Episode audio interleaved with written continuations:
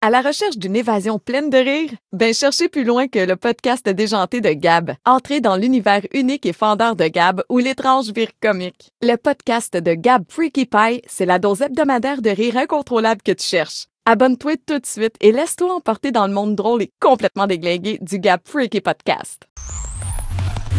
Salut les chums! Aujourd'hui, on s'aventure dans le monde loufoque de Tinder où les swipes prennent parfois des directions inattendues. Accrochez-vous, ça risque d'être rigolo.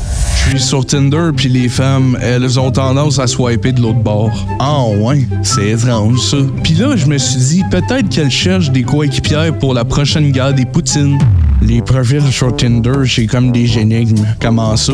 Ben, une fille a mis une photo avec un cactus, j'ai demandé pourquoi, elle a répondu parce que je pique. J'ai compris que les femmes sur Tinder sont parfois plus épineuses qu'un hérisson en hiver. Les conversations sur Tinder, c'est un autre niveau. J'ai demandé à une fille ce qu'elle aimait dans la vie. Qu'est-ce qu'elle a répondu? Les licornes et les tacos volants. J'ai compris que sur Tinder, la réalité est optionnelle. J'ai rencontré une fille de Tinder, elle était super sympa. Ah ouais?